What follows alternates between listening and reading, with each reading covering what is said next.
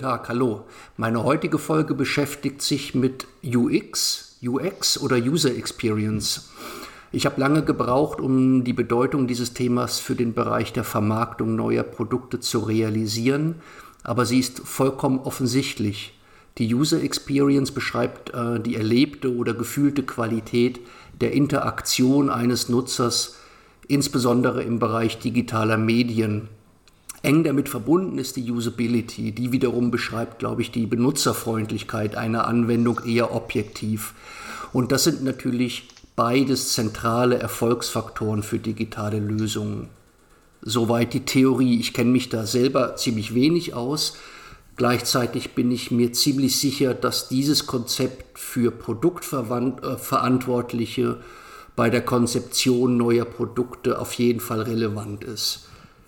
Ich habe mir einen Menschen heute gesucht für diese Episode von Spread the Views, der uns etwas mehr dazu sagen kann. Herzlich willkommen, René Welter. Ich begrüße dich ganz herzlich bei Spread the Views.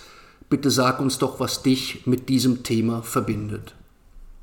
Ja, hallo Chris. Äh, erstmal schön, dass ich äh, hier sein darf, dabei sein darf. Ähm, wie du schon gesagt hast, mein Name ist René Welter. Ähm, mich verbindet damit, dass ich bereits über ja, 20 Jahre, kann man sagen, in dem Bereich tätig bin. Als ich angefangen habe, digital zu arbeiten, gab es den Begriff UX noch nicht so in der Form. Der ist, glaube ich, schon so ein bisschen als Buzzword in den letzten drei, vier Jahren erst erstanden. Äh, entstanden. Was ich mache, ich bin Kreativdirektor mit dem Akronym UX dahinter mhm. bei der, der, Agentur Digitas Pixel Park. Wir sind eine reine Digitalagentur, gehören als Digitalagentur zum Publicis Netzwerk, äh, in dem wir auch klassische Agenturen, Mediaagenturen und sonstiges haben. Wir sind Spezialisten für die digitale Experience und damit halt die User Experience, wie du es gerade schon sehr treffend beschrieben hast. Das heißt, was machst du konkret an deinem Arbeitsalltag? Also welche Art von Projekten mit ungefähr welchen Anforderungen betreust du? Ähm, kannst du das ganz kurz skizzieren hm. oder auch länger skizzieren, wie du möchtest? Ja, also ich glaube tatsächlich, äh, kurz wird es wahrscheinlich wenig wertschöpfen und das wird zu lang am Ende. Ähm, ich ähm, verantworte selber in Projekten die User Experience unserer Kundeskunden sozusagen. Also wir als Agentur haben Kunden, die wiederum für ihre Kunden äh, Produkte auf den Markt bringen. Das sind völlig unterschiedliche Kunden aus ganz unterschiedlichen Bereichen. Am Kölner Standort, an dem ich tätig bin, sind es in meinem engeren Umfeld vorwiegend Kunden aus dem Commerce-Bereich, also Retail, mhm. Menschen, die einen Shop betreiben oder Unternehmen, die einen Shop betreiben. Das kann ganz unterschiedlich sein. Das kann im B2C-Bereich sein, das kann im B2B-Bereich sein. Da hast du schon ganz unterschiedliche Anforderungen an Prozesse und ähm, ja, die, die, Kundenanforderungen, wie so ein Bestellprozess aussieht, ob du B2C oder B2B machst. Also an der, an der Stelle schon ein weites Spektrum. Ja. Äh, wir betreuen auch Healthcare-Kunden, äh, gerade im Bereich RX, also verschreibungspflichtige Produkte. Da hast du natürlich durch ähm, dass durch entsprechende Gesetzgebung nochmal ganz andere Themen, mit denen du dich beschäftigen musst. Du hast die Zielgruppe Ärzte, Apotheker und Schwestern, äh, also Healthcare Professionals dann auch gerne genannt. Ähm, da bist du wieder mit ganz anderen Anforderungen beschäftigt, aber auch darauf, äh, darüber hinaus arbeiten wir für, für die verschiedensten Marken. Ja, ähm, und bei jedem Projekt, bei jedem Kunden triffst du auf eine völlig neue Welt aus Anforderungen, Spezifikationen und Rahmenbedingungen, mit denen du dich erstmal auseinandersetzen musst. Insofern äh, mag ich es sehr, auf Agenturseite zu arbeiten. Es ist halt extrem abwechslungsreich. Bei mir im Alltag ist so, dass ich sehr viel im Neukundengeschäft unter anderem unterwegs mhm. bin, also sehr viel im Akquisebereich auch unterwegs bin äh, und eben schaue, wenn Kundenanfragen reinkommen, was ist das genau, was der Kunde haben möchte, wie besetzen wir das, welche Prozesse oder Produkte von uns passen darauf, was stellen wir zusammen, wie staffen wir ein Team äh, und dann eben auch über das, sag mal, klassisch operative ins administrative hinein tätig bin. Darf ich da kurz einhaken, weil du das hm? zwei, dreimal, du hast von einem Team und von Verantwortungsbereich gesprochen. Ähm, ich stelle mir das von außen so vor, als seien die Teams relativ heterogen zusammengestellt. Was, was, wenn, wenn das stimmt, ähm, was sitzen da für, für Fachlichkeiten, für Kompetenzen? Welche Erfahrungen sind in deinem Team vorhanden? Mhm. Also muss man unterscheiden, ist es ein Team, das auf dem Kunden zusammengestafft ist, oder ist es ein disziplinarisches Team? Die disziplinarischen Teams sind ähm, homogen zusammengestellt. Ich verantworte den Bereich Beratung und Konzeption, habe damit also Leute, die sich ähm, strategisch und konzeptionell mit Kundenthemen beschäftigen und ich bin dann für die fachliche Weiterentwicklung in dem Bereich verantwortlich, mhm. neben halt Urlaubsanträge unterschreiben und so. ähm, und auf den Kundenteams ist es logischerweise dann, wie du genau gesagt hast, nicht homogen, das ist heterogen. Da werden die Teams entsprechend der Kundenbedürfnisse zusammengestellt. Wenn wir, sag mal, in der maximalen Wertschöpfungskette für einen Kunden tätig sind, hast du ähm, Product Owner, Projektmanager, die ein Team intern bei uns führen. Ähm, du hast äh, Kreative, das heißt Konzeptioner, Gestalter. Du hast Frontend-Entwickler, Backend-Entwickler bis rein ins Hosting ähm, bieten mhm. wir da an. Ähm, du hast äh, Redakteure, Content Manager. Also eigentlich kannst du alles, was du digital brauchst, um digitales Produkt, eine Webseite, eine App, ein Shop, was auch immer, zu erstellen und zu pflegen, kannst du bei uns besetzt bekommen. Okay. Ähm, das scheint ja eine ziemlich, äh, wie soll ich sagen, komplexe Führungsaufgabe dann auch zu sein. Ne? Diese Menschen mit den ganz unterschiedlichen Perspektiven auf ein Ziel hin zu bekommen, auf ein Ziel einzuschwören, ähm, ein Projektziel zu erreichen. Das wird ja nicht leichter, wenn, wenn, wenn, wenn das Team aus ganz unterschiedlichen Fachlichkeiten zusammengesetzt ist. Das ist zumindest meine Erfahrung. Ich weiß nicht, wie, hm. du, das, wie du das löst oder wie das bei, bei euch ist. Nee, ist definitiv so. Du hast natürlich gibt es Standards, auch Projektmanagement-Standards, die wir anwenden. Du kannst nach, weiß ich nicht, Wasserfall arbeiten oder nach Scrum und hast dann eben so bestimmte Leitplanken. Aber am Ende ist ein Projekt ja auch deswegen ein Projekt und kein Regelprozess, weil es ganz viele Unbekannte hat. Ne? Mhm. Ähm, und innerhalb dieser Unbekannten musst du dann immer wieder gucken, dass du regelmäßig justierst. So. Ähm, und das funktioniert mal gut, mal weniger gut, aber ich glaube, ich kenne es halt gar nicht anders, weil ich Zeit meines Lebens auf Agenturseite genauso etwas gemacht habe und deswegen ist genau dieses Unbekannte Teil des Normalen bei mir. Verstehe. Lass mich noch mal ganz kurz zum Thema UX oder UX irgendwie zurückkommen. Ich habe das ja versucht, am Anfang kurz vorzustellen, ja. worum es überhaupt geht. Warum ist denn deiner Meinung nach das Thema momentan oder seit einiger Zeit so zentral und so aktuell und bei euch ja auch mit der entsprechenden Man- und Woman-Power äh, besetzt? Also wo, wo ist die Dynamik in dem Thema? Wo kommt die her? Mhm. Das ist eine gute Frage. Ich habe mir, glaube ich, nie so richtig Gedanken gemacht, wo es angefangen hat. Man kann jetzt sicherlich googeln, wer den Begriff User Experience ähm, erfunden hat. Da findet man wahrscheinlich auch schnell eine Antwort. Das kann ich jetzt gerade nicht beantworten, ist aber, glaube ich, auch egal. Ein Stück weit akademisch, das, glaube ich, recherchieren zu wollen. Ich glaube, das Entscheidende ist, dass in der Vergangenheit ähm, sehr viele Produkte in den Markt reingepusht worden sind, ähm, ohne dass man sich Gedanken über, jetzt bringe ich noch einen anderen Begriff rein, Nutzerzentrierung gemacht mhm, hat. Mhm. Also gibt es überhaupt einen Bedarf? Ja, es wurde halt, man, man ist aufgrund von sicherlich Studien und so etwas davon ausgegangen, dass es den Bedarf gibt. Zum Teil sind aber auch Produkte in den Markt gepusht worden, wo es der Nutzer noch gar nicht wusste, dass er sie brauchen wird. Mhm. Das iPad war so eins der letzten typischen Produkte, an die ich mich da immer erinnere. Da hat sich jeder gedacht, naja, ich habe ein Handy, ich habe einen Laptop, wofür brauche ich ihn jetzt noch dazwischen irgendein Device? Verstehe. Und da ja. hat eigentlich Apple dann den, den Bedarf erst schaffen müssen beim Nutzer oder die Begehrlichkeit mhm. schaffen müssen. Ähm, die, der, der Begriff ist, glaube ich, entstanden, weil man festgestellt hat, dass es Unternehmen gibt, die nutzerzentriert denken und arbeiten. Die, die großen amerikanischen Tech-Firmen, also Facebook, Google, Apple, das sind so ganz typische Vertreter davon. Die arbeiten, denken nutzerzentriert und sind sehr erfolgreich damit. Ähm, und in dem Zuge ist dann, glaube ich, so User Experience ähm, oder sagen wir mal besser Customer Experience, kann ja gleich noch ein bisschen was zu erklären, ähm, als so Buzzword entstanden oder als beschreibender Begriff erkoren worden, ähm, sich anzugucken, was machen die eigentlich und was kann ich tun, dass ich ein bisschen so bin wie die und damit vielleicht auch so erfolgreich werde wie diese mhm. Unternehmen, die sich konsequent kundenzentriert ausrichten. Ist das vielleicht auf dem deutschen Markt schwieriger, also als deutscher Dienstleister, der ihr seid, ihr seid ja, glaube ich, in einer europäischen Gruppe, aber trotzdem eine Standort Köln. Ich vermute, mhm. ihr betreut äh, in, der, in der Regel deutsche oder zumindest zentraleuropäische äh, Kunden. Ähm, der deutsche Markt ist ja tendenziell immer sehr produktorientiert. Ne? Man denkt hier an, an, an Produktentwicklung, an Innovation, an Konstruktion, aber Vertrieb und Kundenorientierung, Kundenzentrierung, das sind ja nach wie vor je nach Branche immer noch Fremdworte. Ich überspitze es ein bisschen. Mhm. Also wie, wie schafft, also wo, wo kommt dann plötzlich auch für euch die Dynamik her zu sagen, ja, äh, das ist ein sehr, sehr wichtiges Thema. Das ist mir noch nicht ganz klar, warum das vor 20 Jahren anders war und heute so brandaktuell ist. Mhm.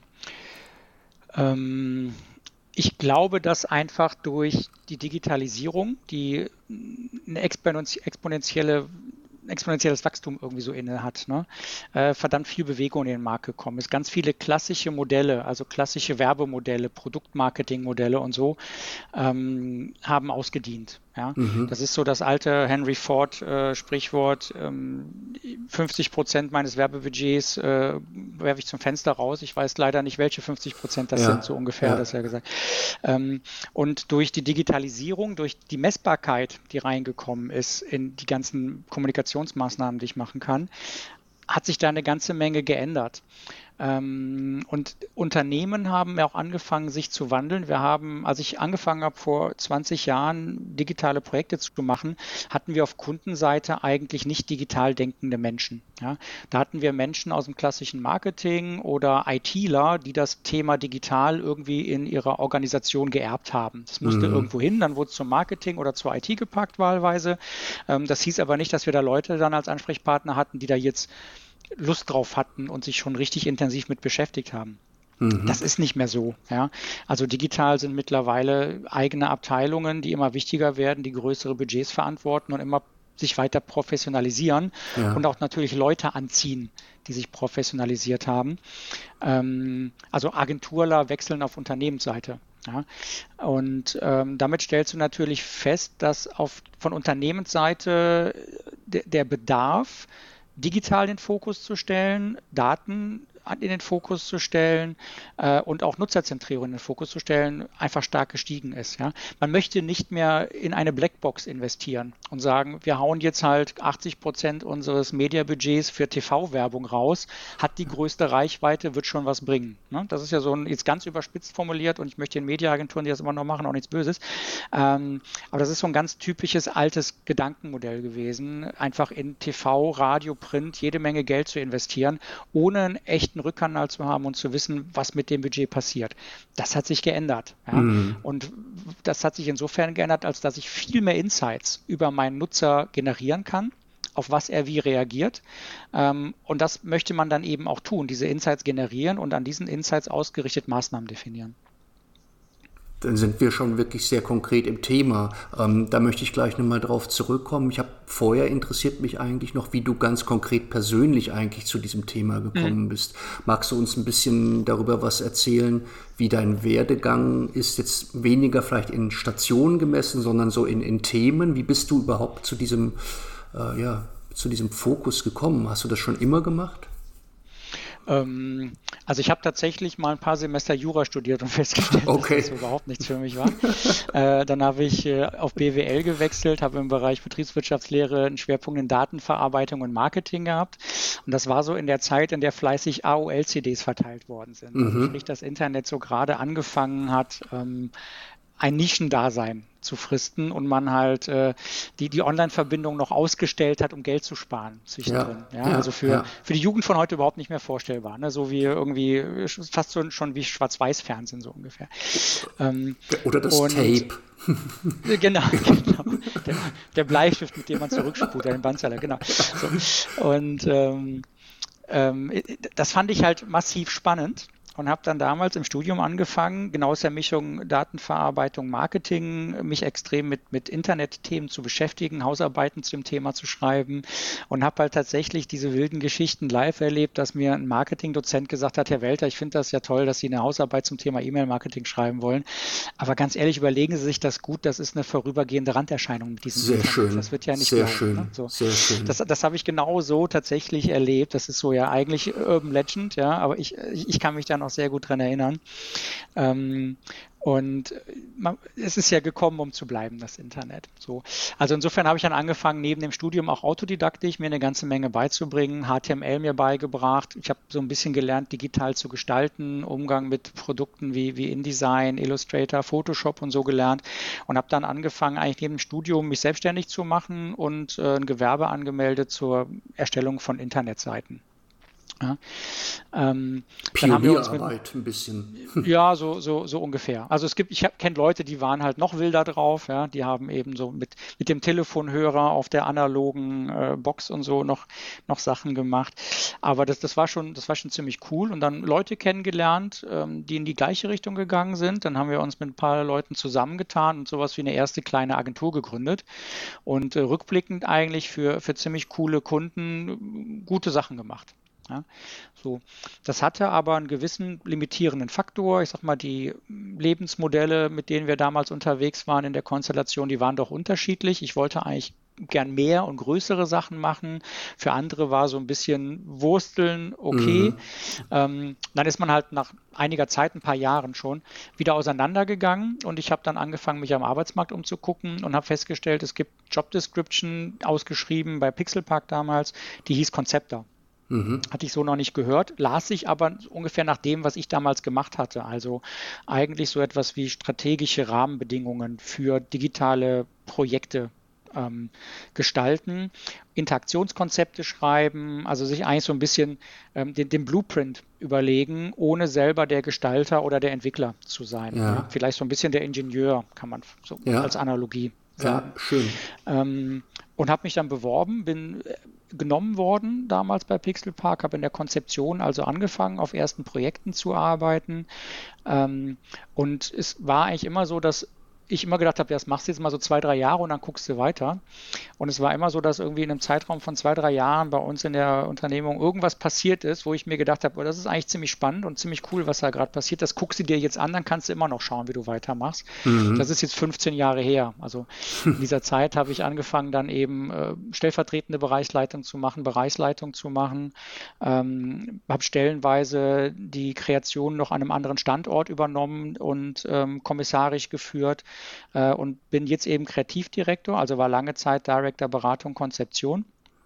Ähm, bin jetzt Kreativdirektor, äh, gerade mit diesem UX eben dahinter. Da ist auch ein Stück weit der Auftrag mit verbunden, unser, ich nenne das mal UX-Produkt ähm, auf einer nationalen Ebene, also standortübergreifend über Köln hinweg, ähm, zu stärken. Also mhm. sowohl unseren Prozessen zu stärken, als auch in der Außenwahrnehmung zu stärken. Eine letzte Frage zu deiner Person, René. Welche Kernkompetenz bringst du denn mit, um deine Kunden hinsichtlich des Themas zu beraten? Also was hast du in der ja sehr spannenden Phase, Lebensphase, die du gerade beschrieben hast, vor allem gelernt, um deine Kunden heute in der Position zu beraten? soziale Kompetenz. Was verstehst du darunter? Das ist, glaube ich, das Wichtigste, was du brauchst. Du brauchst ein Gespür für dein Gegenüber. Ja, also wo steht der, was treibt den, was triggert mhm. den, welche mhm. Barrieren hat der, wie kommuniziert der. Ähm, das sind manchmal sogar Kleinigkeiten. Also möchte der, dass du ihm was erklärst oder ist ihm das eigentlich zuwider, Dinge erklärt zu bekommen? Er will einfach nur Ergebnisse. Mhm. Da musst du dich immer ein Stück weit drauf einstellen.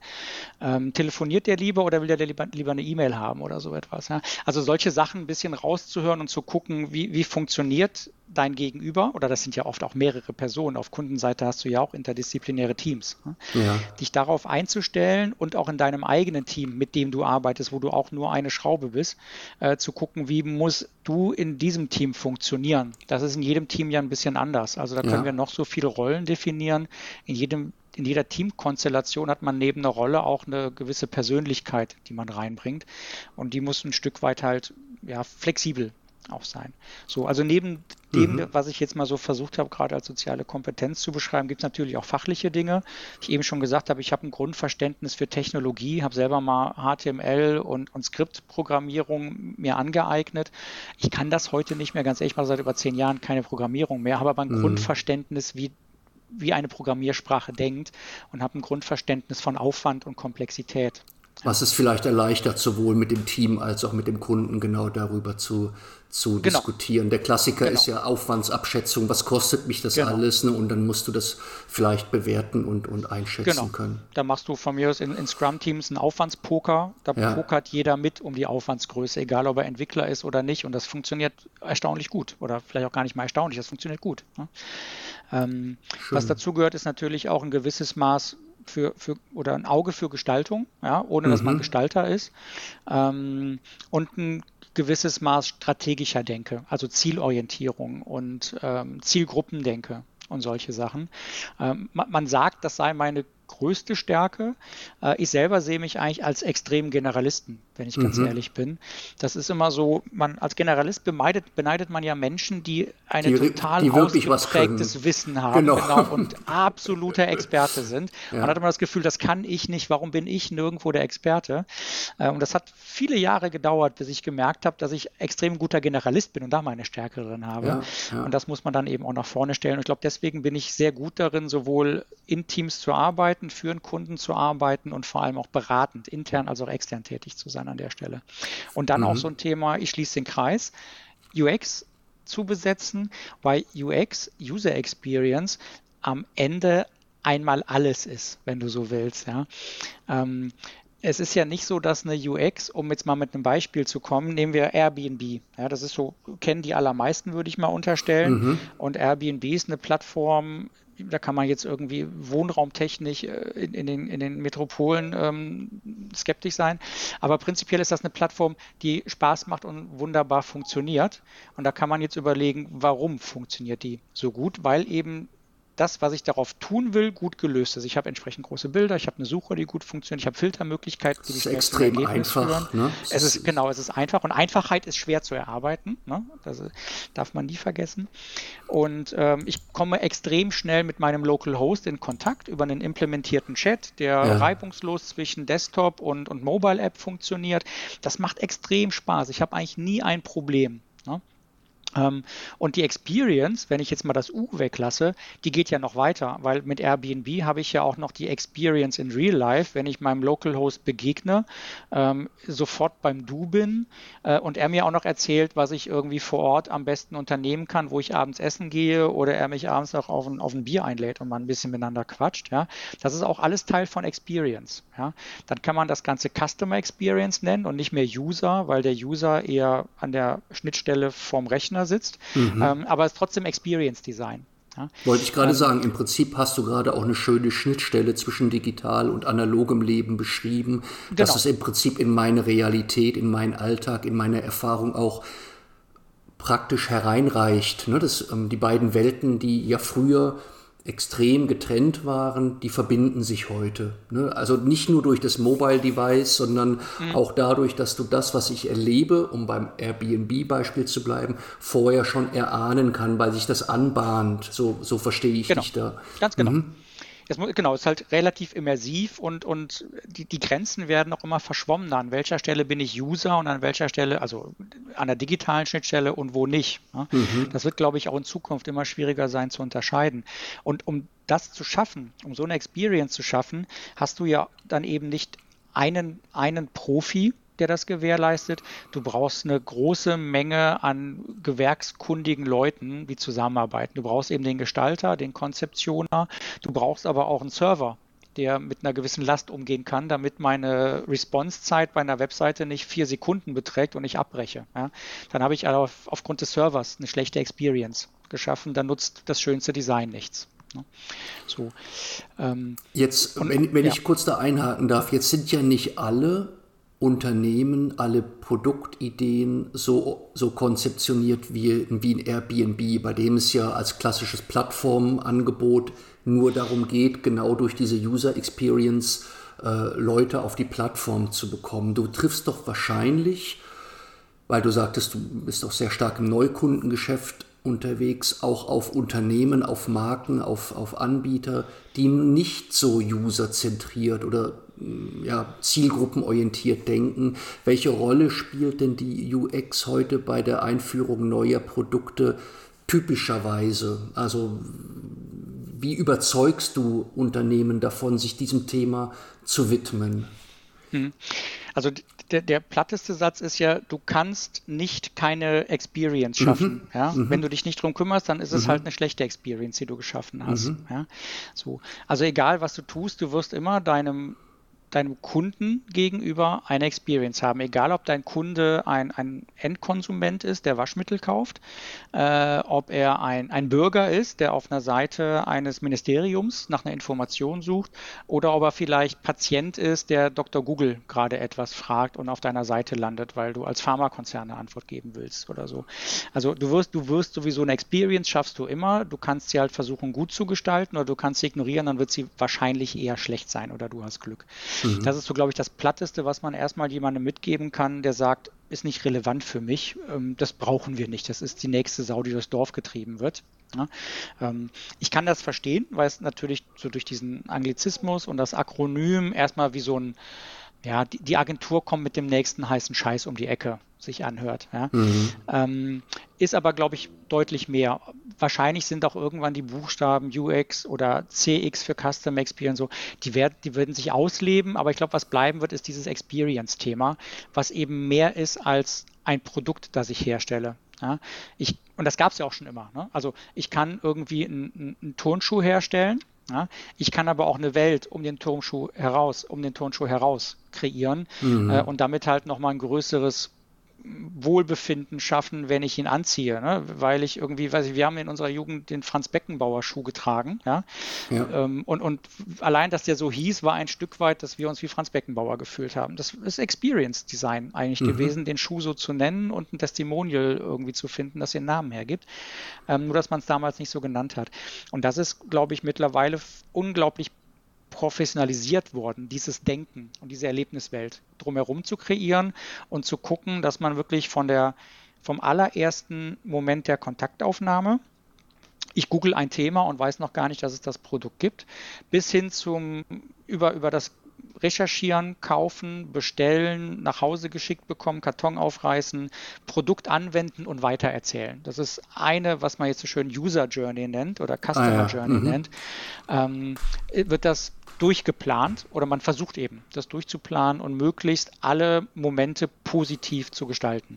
Entschuldigung, wenn ich nachhake, René, aber die, nee, meine, meine Frage ist, musst du viele Unternehmen davon überzeugen, sich mit dieser Customer Journey sehr früh im Markteinführungsprozess zu beschäftigen? Oder kommen die, ich sag mal jetzt ein bisschen zugespitzt, alle zu dir und sagen, René, mach mal für mich, weil ich weiß, es ist ja wichtig. Ähm, also wie stark musst du Überzeugungsarbeit leisten, ähm, um den Kunden darauf hinzuweisen, die Erfolgswahrscheinlichkeit für, deine, für dein neues Produkt ist umso höher, je früher und intensiver du dich mit der UX mhm. beschäftigst. Ich will ganz kurz aus einem Blogbeitrag von dir zitieren, den habe ich vor ein paar Wochen gefunden, dass irgendwie, du hast eine Studie von McKinsey äh, zitiert, die über einen langen Zeitraum enorm viele Daten ähm, ausgewertet haben und das Ergebnis dieser Studie ist, dass es eine klare Korrelation gibt zwischen einem hohen sogenannten sogenannten Design-Index, also der Bereitschaft, das Design zu fördern und einem überdurchschnittlichen Geschäftserfolg. Das heißt, du kannst ja nachweisen, äh, beschäftige dich zum Beispiel mit Produktdesign von digitalen Lösungen und der Markterfolg wird wahrscheinlicher sein. Aber ist das etwas, was du den Kunden sagen musst oder wissen die das? Nee, das muss man schon, das muss man, äh, na. Es gibt Kunden, die wissen das, die fragen das auch aktiv nach. Also mhm. die Zahl der Ausschreibungen, die wir bekommen, wo UX und entsprechende, ähm, entsprechendes Handwerk aktiv nachgefragt wird, ganz klar, das ist steigend, aber noch lange nicht etabliert oder selbstverständlich. Mhm. Also wenn ich es jetzt irgendwie in Zahlen, dann ist es vielleicht so 50-50 die Anzahl der Kunden, die da sich wirklich professionalisiert haben oder es planen zu tun, versus derer, wo es noch einen Dornröschenschlaf hat. Ja, ähm, mit der Variante vielleicht, wir verstehen, was Sie sagen, finden wir auch ganz spannend, aber so. Und ne, alles mhm. vor dem Aber ist damit Schall und Rauch und hinter dem Aber kommen dann Sachen wie, da haben wir nicht das Budget für, da haben wir nicht die Kapazität für, da haben wir nicht irgendwas für. Und dann gibt es so für mich so die berühmten Ausreden, ähm, es geschickt oder gut zu machen. Ja? Ähm, ich glaube auch, dass sich gerade in den letzten so zwei Jahren, also gibt es ja nicht nur die McKinsey-Studie, es gibt Frog Design, hat eine Studie aufgelegt, The Business Value of Customer Experience.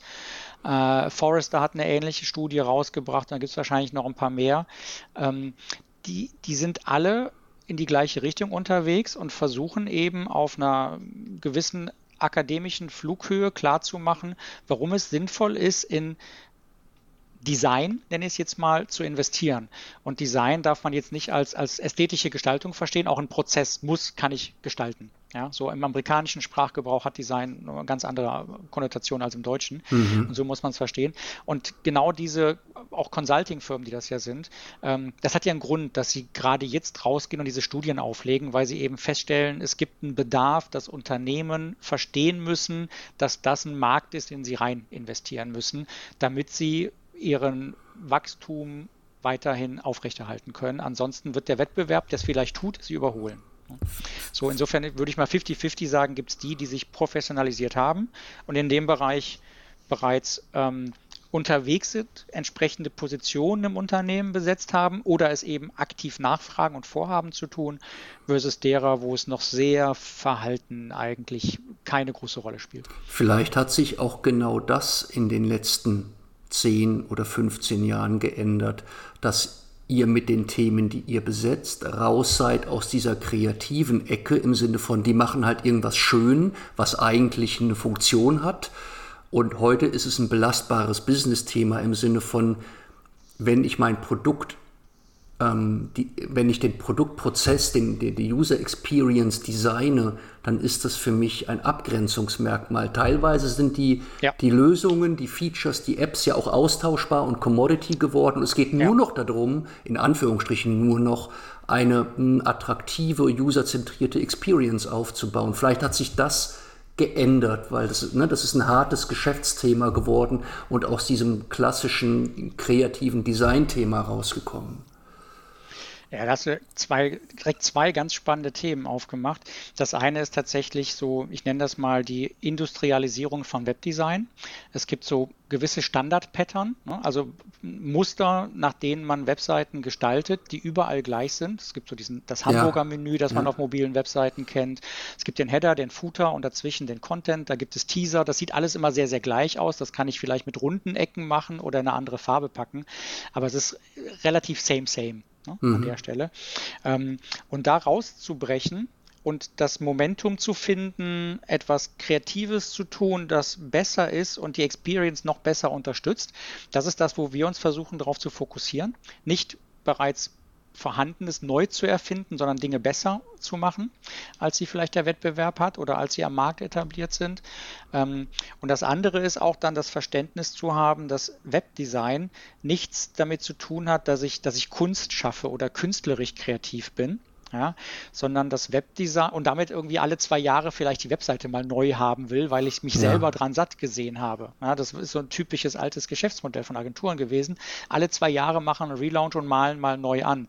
Das macht überhaupt keinen Sinn, wenn man, das ist ein Produkt, das man weiterentwickeln sollte und nicht jedes Mal wieder neu anfangen sollte, so ein digitales.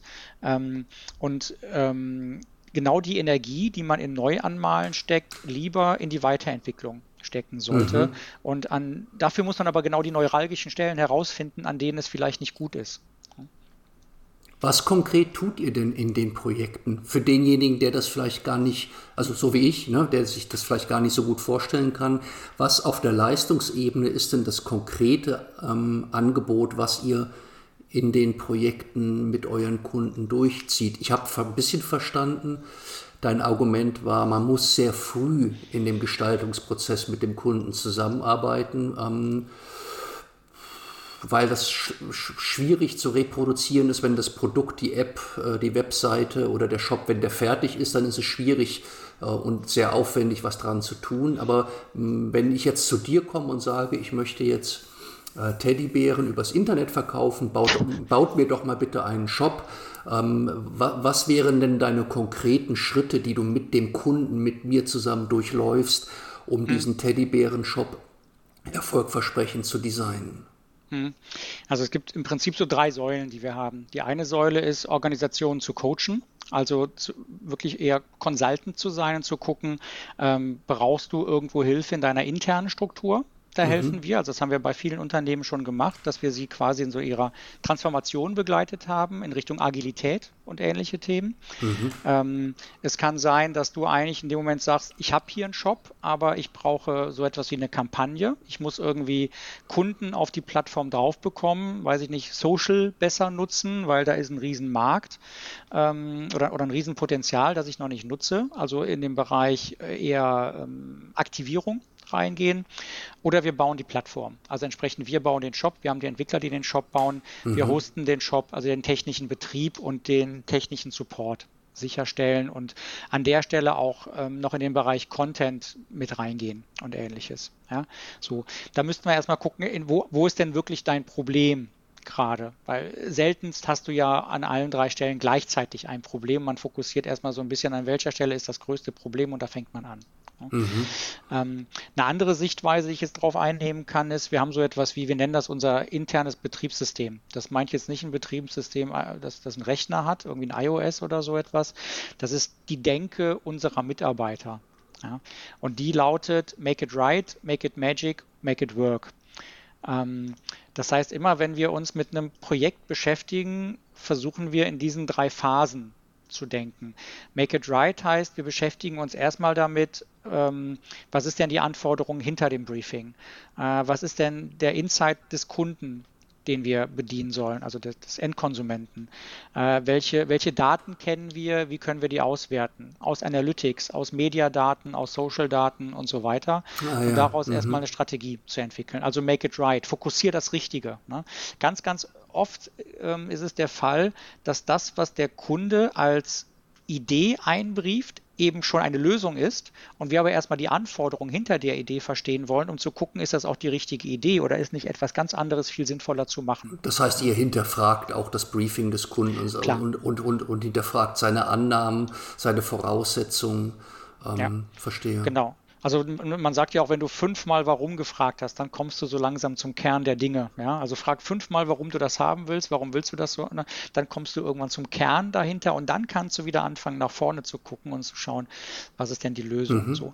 Das ist dann eigentlich Make It Magic. Also wir kreieren dann Kundenerlebnisse mit verschiedenen Methoden, über Kreativprozesse, äh, Gestaltungsprozesse und so weiter und gucken eben, dass wir dieses Magic schaffen. Also immer einen gewissen Teil Standard, aber über den Standard hinaus etwas, das es besonders macht. Das, so wie du es eben sehr schön gesagt hast, zum USP unseres Kunden werden kann, der jenseits des eigentlichen Produktes ist, sondern auf Basis der digitalen Erfahrung mhm. gegründet liegt. Ja. Und Make It Work ist dann die Phase der Umsetzung. Wir sind halt nicht eine ähm, Consulting-Agentur, die dir 300 Seiten PowerPoint liefert, wo drauf steht, wie du es eigentlich machen müsstest. Wir bringen es in die Umsetzung. Wir haben die Teams, die eben auch entsprechend dann die Plattform hochziehen können, die den Shop hochziehen, die dir sowohl Frontend als auch Backend gestalten und programmieren, die dir den Betrieb sicherstellen und äh, das über eine lange Zeit. Also Doc Morris, einer unserer ähm, größten Kölner mhm. Kunden, mhm. Wir seit, ich glaube, über zehn Jahren. Ich weiß gar nicht genau, wie lang. Ähm, und die, egal ob du ein Newsletter von Doc Morris bekommst, einen Banner siehst, ob du auf die Plattform gehst, ähm, der, der, Großteil dessen ist von uns an der Stelle. Ja? Mhm. Kreation, Frontend, Backend, Programmierung, der Shop. Ähm, da sind wir überall beim Kunden mit drin und äh, arbeiten da extrem Hand in Hand mit einem agilen Team drauf. Und da hast du dieses Make it right, make it magic, make it work jeden Tag eigentlich. Mhm. Wie definierst du für dich Erfolg in deinen Projekten? Also wann ist für dich persönlich als René Welter ein Projekt beim Kunden erfolgreich? Wenn es Impact hat. So, jetzt mache ich natürlich total tricky. Ich ersetze Erfolg durch einen anderen Begriff und habe damit nichts gesagt, außer die Vokabel ausgetauscht. Ähm, was ist Impact? Also auch da, das Schöne am Digitalen ist ja, du kannst messen. Ne? Das, das Schlimme am Digitalen ist, du kannst du messen. Kannst messen. Mhm.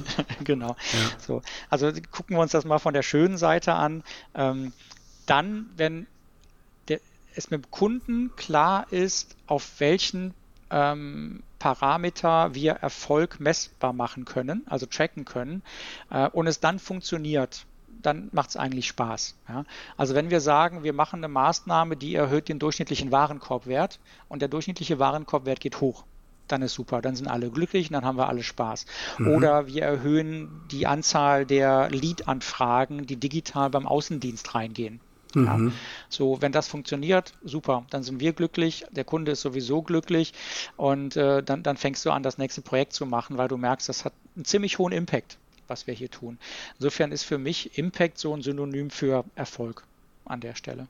Unabhängig von dieser Messbarkeit, was ist denn dein Lieblingsprojekt gewesen in den letzten, wie, wie auch immer, 10 oder 15 Jahren, wo du sagst, mhm. da ist vielleicht am meisten René Welter drin oder äh, es hat dir am meisten Spaß gemacht?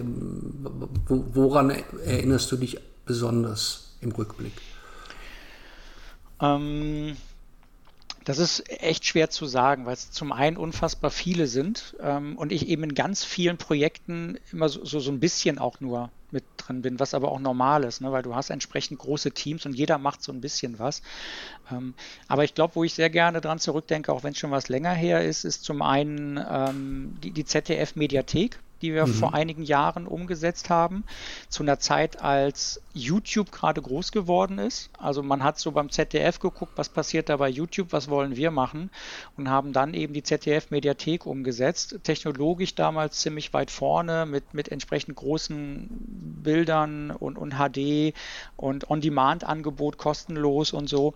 Da gab es dann auch den, den Deutschen Design Award für und das, das hat schon Spaß gemacht. Nicht, weil das Projekt so super gelaufen ist, sondern weil natürlich das Ergebnis eine, eine riesen Reichweite hatte. Also ja, da war weißt du, dass ein paar mhm. Millionen Menschen auf das drauf gucken, was du da gerade konzipiert hast. Ne? Und das ist schon, da kann man dann, hat, verspürt man auch einen gewissen Stolz. Ähm, was auch sehr viel Spaß gemacht hat. Ich würde es nicht als erfolgreich, aber mit großem Spaß denke ich an die Zeit zurück oder an, an eine Szene zurück. Da habe ich äh, für einen französischen Automobilkonzern gearbeitet. Ähm, die hatten Barbara Schöneberger als Testimonial. Und da mhm. waren noch zwei Drehtage offen und wir durften dann Ideen entwickeln für eine digitale Kampagne mit äh, Barbara Schöneberger und ähm, haben da halt so Viral-Videos gemacht, die über YouTube gelaufen sind und waren zwei Tage auf dem Dreh in Berlin mit Barbara Schöneberger, die man dann auch kennengelernt hat. Und das hat einfach großen Bock gebracht, weil da sehr viel gelacht wurde und es war vor allem mal was ganz anderes für mich als Digitaler. Also ich habe zwei ja. Tage nicht vom Rechner gesessen, sondern war auf einem Filmdreh mit, unterwegs. Mit richtigen Menschen. Genau, mit, mit echten Menschen, mit, mit einem Promi und so, die auch extrem sympathisch noch äh, war und ähm, sehr, sehr total mitgezogen hat und mitgelacht hat. Und äh, das hat riesen Bock gebracht. Also das, das klingt das nach amtlichem Jungsspaß. Äh, genau, genau, genau. genau. Das, du, hast, du kannst, glaube ich, mit, mit Barbara kannst du auch Jungsspaß haben. du hast jetzt ähm, im Verlaufe des Gesprächs ein paar Kundennamen und Markennamen genannt, für die ihr arbeitet oder gearbeitet habt. ZDF, äh, Doc Morris, Airbnb, den französischen Automobilkonzern. Ähm, nicht jeder hat diese Budgets zur Verfügung, der da draußen eine App vermarktet, eine digitale Lösung, einen Shop betreibt. Ähm, also wenn nicht jeder das Budget hat, um zu dir oder einem Wettbewerber von euch zu gehen, sag mal eins, zwei Sachen, wenn ich jetzt mittelständisches Softwareunternehmen bin oder jemand, der eben eine digitale Lösung vielleicht betreibt, was kann ich mir trotzdem so mitnehmen, was sollte ich ähm, für mich verwirklichen, damit das Thema User Experience in meinen Angeboten trotzdem den entsprechenden Stellenwert bekommt, ohne dass ich einen, einen, eine, eine sehr teuren, Entschuldigung, einen, einen Beratungsprozess auslösen kann und jemanden einkaufen kann. Ja, also sehr teuer ist gut. ich, ich, wehre mich nicht, wenn jemand viel Geld ausgibt. Ja. Ähm, also Airbnb ist kein Kunde von uns, nicht, dass das falsch ist. Ach so, okay, ein, gut. Entschuldigung. Ein schönes gut. Beispiel, weil okay. es jeder mhm. kennt halt und weil es oft zitiert wird für, für eine mhm. gute Experience. Ähm, ich glaube, dem, dem, deinem Kunden Beachtung schenken so, wie du das machst, ist fast egal. Was du machen kannst, ist, äh, guck, dass du einen Draht zum Kunden hast. Ähm, das kannst du machen, indem du, wenn du ein Callcenter hast, da ab und zu mal reinhörst und fragst, was kommt hier eigentlich so rein? Wo sind die, welche Fragen stellen die Leute? Wo sind die unzufrieden mit? Äh, du kannst Kunden einladen und mit denen, weiß ich nicht, so Interviews führen. Da, da, kannst du jetzt ein Meinungsforschungsinstitut beauftragen, du kannst es aber auch selber vielleicht mhm. sogar machen. Ähm, wenn du eine Gruppe hast von, von fünf, sechs Kunden, wo du sowas wie eine Fokusgruppe draus machst oder die auch getrennt voneinander mal vor deine Webseite oder vor deine Applikation setzt, vor deine App setzt und die die bedienen lässt und du guckst zu und stellst denen ein paar Fragen. Ja? Da lernst du unfassbar viel. Das alles kann man akademisch korrekt natürlich machen für entsprechende Budgets. Das kann man aber auch alles so, ich nenne das mal Friendly User Test mäßig machen. Ja? Also mhm. hingehen und das Ganze jetzt einfach mal ähm, meinungsbasiert auch ein bisschen reinholen. Mhm. Das sind dann sicherlich keine Ergebnisse, die man mit irgendwie Mnet vergleichen kann, wenn sie zur nächsten Bundestagswahl was publishen. Ähm, aber das sind Dinge, die dir weiterhelfen und die Augen öffnen. Und das sollte man ähm, standardisieren dass man das tut. Viele tun das einmal, also wenn überhaupt, dann einmal. Ähm, glauben, sie haben jetzt alles, was sie brauchen, dann legen sie mit ihren Maßnahmen los, verbessern ihr Produkt oder ändern ihr Produkt und dann war es das. Und irgendwann stellt man fest, es sind drei, vier Jahre ins Land gegangen und wir haben nie wieder mit dem Nutzer gesprochen. Verstehe. Mhm. Ähm, ich glaube, an der Stelle zu gucken, immer wieder einen Draht zum Nutzer aufzubauen. Du kannst auch auf deiner Webseite irgendwo unten eine Feedbackbox draufbauen äh, und sagen, wenn du uns irgendwas mitteilen willst, wenn dir irgendwas hier nicht gefällt, schreibst da rein. Ja, aber dass du irgendwo einen Kanal hast, mit dem du an Insights rankommst was du zusätzlich, also es gibt so zwei Sachen, es gibt quantitative Daten, qualitative Daten. Ich habe jetzt eigentlich ganz viel über qualitative Daten gesprochen. Ja? Mhm. Und du kannst natürlich immer über quantitative Daten gehen. Das heißt, du guckst in deine Analytics, du guckst in deine Ergebnisse von irgendeiner Mediakampagne, äh, du guckst in deine CRM-Daten und schaust, was du da rausziehen kannst an der Stelle. Ja? Wer nutzt eigentlich unsere mobile App versus Desktop? Äh, wie funktionieren die Nutzergruppen? Haben wir tatsächlich die Zielgruppe, von der wir glauben, dass wir sie haben oder ist es eine ganz andere? Ja. Ähm, da kannst du, wenn du das angehst, auch eine ganze Menge rausfinden. Und wenn du es dann richtig gut machst, dann legst du die beiden Daten mal übereinander und guckst dir quantitative und qualitative an und dann kommst du eigentlich auf, auf hervorragende Erkenntnisse. Vielen Dank. Meine letzte Frage, René. Ähm, was würdest du machen, wenn du dich nicht mit UX beschäftigen würdest, mit dem Thema? Also wenn du die Fee kommt und sagt dir, ab dem 1. August kannst du dir vollkommen frei aussuchen. Es darf nur nicht UX sein. Womit würdest du deinen Tag verbringen? Ich weiß, ich könnte ja noch mal versuchen, Gitarre spielen zu lernen. okay. Aber ich glaube, ich, äh, ich hätte schon große Lust, irgendwie so, so ein YouTube Gaming Channel oder so etwas zu haben und den ganzen Tag fürs Zocken bezahlt zu werden. Das, das äh, hat einen gewissen Reiz und das ist ja das, wo ich mich manchmal ärgere, dass ich nicht vielleicht doch, weiß ich nicht, mindestens 25 Jahre zu früh geboren worden bin, okay. um in dem Feld unterwegs zu sein. Ähm, ich weiß nicht, ob das etwas ist, das bleiben wird, so dieses ganze ähm, Influencertum, was da auch ja mit drin ist und so. Aber ich, das gucke ich mir auch in meinem Alter immer manchmal sehr gerne an, was da passiert und welche Jugendkultur dadurch entstanden ist. Das finde ich schon sehr spannend. Vielleicht entsteht ja auch ein, ein Markt für unsere Zielgruppe, also im, im Sinne von für unser Alter. Vielleicht braucht man ja auch Influencer auf YouTube oder Twitch oder so, die vielleicht für uns geeignet sind. Das ähm, habe ich mir schon so oft überlegt. René, ganz, ganz herzlichen Dank für die, die Zeit, die du dir heute genommen hast. Äh, ich verstehe jetzt mehr über das Thema. Ich hoffe, den äh, Hörerinnen und Hörern äh, geht das genauso. Ähm, ich werde dich auf diesem Beitrag auch verlinken, wenn du magst. Dann kann man sich ja, vielleicht gerne. an dich wenden, falls es weitergehende Fragen gibt. Ähm, ansonsten, wie gesagt, tolles Gespräch, äh, sehr werthaltig. Herzlichen Dank für deine Zeit. Sehr, sehr gerne. Hat mir großen Spaß gemacht und äh, ich kann da jederzeit gerne jedermann äh, noch mehr darüber erzählen. Ich habe da äh, Lust und Spaß dran, darüber erzählen. Hofft man hoffentlich auch ein bisschen gemerkt. Auf jeden Fall. Bis hoffentlich bald, René. Ja, bis dann. Tschüss.